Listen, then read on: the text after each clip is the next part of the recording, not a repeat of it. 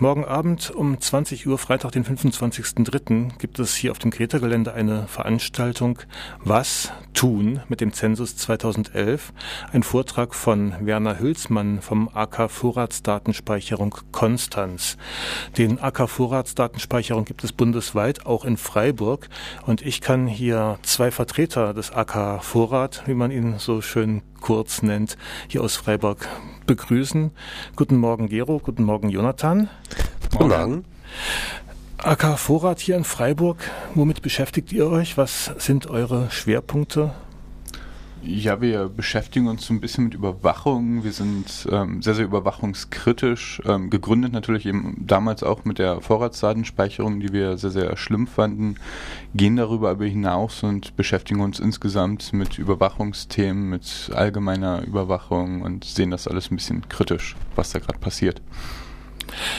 Was passiert denn da gerade? Also Zensus 2011 ist jetzt ein Stichwort, da gibt es die Veranstaltung morgen, aber was passiert denn noch? Das ist ja nicht das Einzige. Es gibt mehrere Projekte, also der Zensus ist eben einer davon, wo sich jetzt eine Untergruppe auch nochmal extra gegründet hat, die sich nur damit beschäftigt. Es gibt ähm, Forschungsprojekte wie INDECT, die sehr, sehr weitreichend einfach erforschen, was ähm, mit der Bevölkerung passiert, also wie man die Bevölkerung technisch überwachen kann, um zu gucken, ob möglicherweise sich Menschen etwas anders verhalten als andere. Es gibt noch immer die Diskussion um die Vorratsdatenspeicherung, die möglicherweise wiederkommen soll. Ähm, darüber hinaus gibt es noch ein ähm, gerade auf EU-Level ähm, sehr stark diskutiertes ähm, Passagierabkommen, also Flugpassagierabkommen, dass jegliche Flüge getrackt werden soll. Also jeder Passagier, der irgendwie in ein Flugzeug einsteigt, soll eben notiert werden und das soll irgendwie an diverse ähm, Strafverfolgungs- ähm, oder an, an diverse Geheimdienste weitergeleitet werden, um möglicherweise darüber dann ähm, möglicherweise Touristen zu finden. Terroristen. Terroristen. Touristen. Wobei dann auch nochmal fraglich ist, was als Terrorist bezeichnet wird. Ich erinnere ja. da an Vorfälle in Österreich, da sind Tierrechtsgegner mit Terroristenparagraphen überzogen worden. Ich glaube, in England passiert Ähnliches. Ich weiß nicht, wie es hier in Deutschland ist.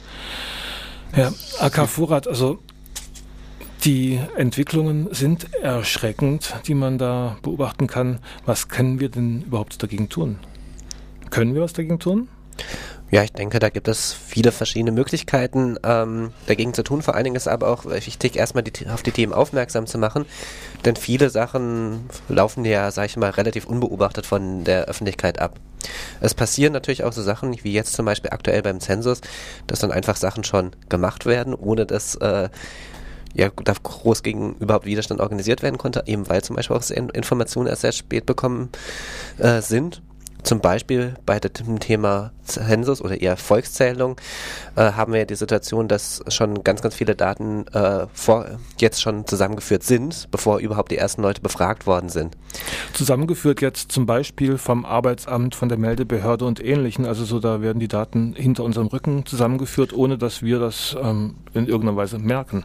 Genau, also es wurde schon äh, eine riesige, sozusagen Megadatenbank geschaffen, in der jetzt diese ganzen Daten zusammengeführt sind und dann äh, schon zugeordnet ist, die Person hat eben die und die Daten vom Melderegister, vom Arbeitsamt und so weiter und so fort. Und das ist sicherlich kein Einzelfall. Also gerade bei dem Forschungsprojekt Index, das was äh, Gero ja gerade schon erwähnt hatte, haben wir eine ähnliche Situation. Dieses Forschungsprojekt läuft seit 2009 und bisher ist in der Öffentlichkeit kaum etwas bekannt geworden. Die Zeit hat mal einen Artikel dazu gebracht, aber ansonsten ist das auch ja von der medialen Berichterstattung her nicht wirklich aufgegriffen worden bisher das Thema und diese Kommission selbst und so weiter, beziehungsweise die das Ganze dann initiiert hat, gibt auch nur sehr wenig Informationen überhaupt nach außen. Hm.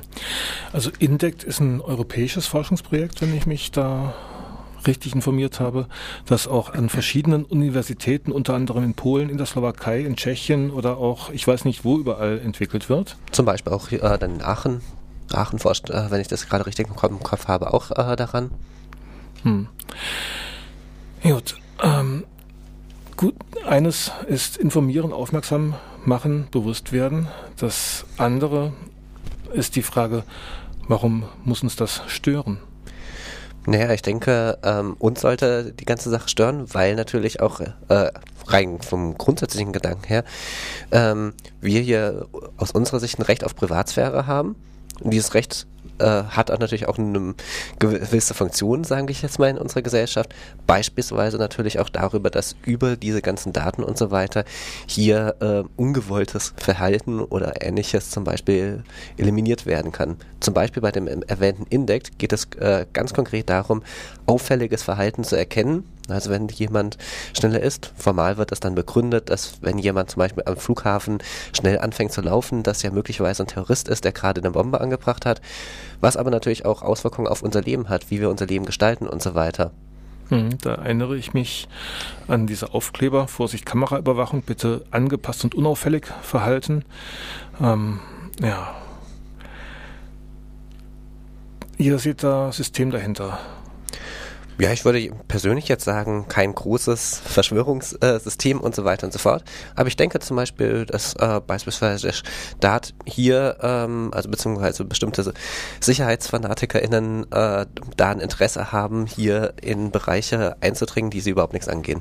Ich glaube, das ist zumindest zu Teilen auch so ein bisschen Henne-Ei-Problem dass durch diese gesamte Überwachung wird uns allen ja eine sehr, sehr starke Angst suggeriert, also dass wir in einem permanenten terroristischen Anschlagsgebiet ähm, leben oder so, also dass immer wieder irgendwas passieren kann, was de facto aber einfach nicht so ist, aber einfach durch diese ganzen Überwachungsmaßnahmen wird das suggeriert und ganz viele Menschen glauben eben genau das. Und das wiederum erzeugt diese Angst und aus dieser Angst werden wiederum neue Sicherheitsmaßnahmen generiert und das ist meines Erachtens so ein kleiner Teufelskreislauf geworden, der nur mit ganz, ganz viel Aufklärung wieder durchbrochen werden kann, dass wir sagen, ja, wir leben jetzt nicht in einem besonders terroristisch gefährdeten Land oder so. Ich meine, es hat irgendwie seit, ich weiß nicht, 25 Jahren keinen Anschlag mehr in Deutschland gegeben, aber wir gehen alle davon aus, dass irgendwie hinter der nächsten Ecke irgendein Terrorist ist und wir müssen uns dagegen schützen und das ist doch ein bisschen sehr weit hergeholt.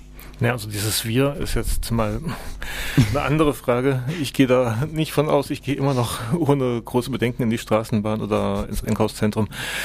Das ja. sollten wir als Gesellschaft irgendwie alle, aber es gibt eben schon immer mehr Leute, die doch eine gewisse Angst haben, die auf Sachen verzichten, die abends nicht mehr alleine weggehen oder nur bedingt. Und es gibt sehr, sehr viele Eltern, die unglaublich viel Angst um ihre Kinder haben. Es wird vom Trampen abgeraten, weil da sind ja nur böse Menschen, die einem was Böses wollen. Und es ist schon ich weiß nicht, ich sehe da schon eine ziemlich große Angst. Also nicht bei jedem, es gibt klar immer wieder Freidenker und Leute, die sich da irgendwie wenig ins Boxhorn jagen lassen, aber es gibt so, so dieses allgemeine Gesellschaftsgefühl, das nehme ich zumindest schon sehr, sehr ängstlich wahr. Mhm. Wer sich jetzt gegen diese Entwicklung wehren möchte, hat zum Beispiel die Möglichkeit auch zu euch, zu dem AK Vorrat hier in Freiburg dazuzustoßen. Wie kriegt man mit euch Kontakt? Wie, welche also, Möglichkeiten gibt es da? Ähm, wir sind halt irgendwie auch im Netz präsent, wobei wir bauen gerade noch so ein bisschen an unserem Blog. Das ist leider noch nicht online. Ähm, wir haben aber eine Wiki-Seite, die man einfach erreichen kann unter akvorrat-freiburg.de.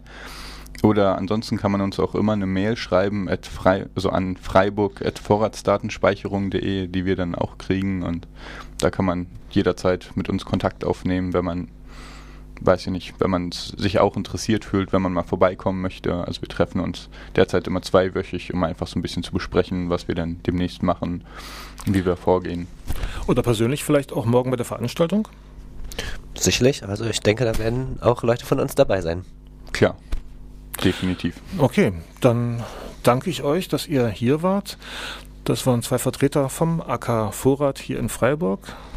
Und die Internetadresse nochmal akvorrat-freiburg.de. Ist das alles in einem Wort außer dem Minus? Genau, alles ansonsten in einem Wort. Vorrat in einem Wort und dann minus-freiburg.de und die E-Mail-Adresse freiburg.vorratsdatenspeicherung.de.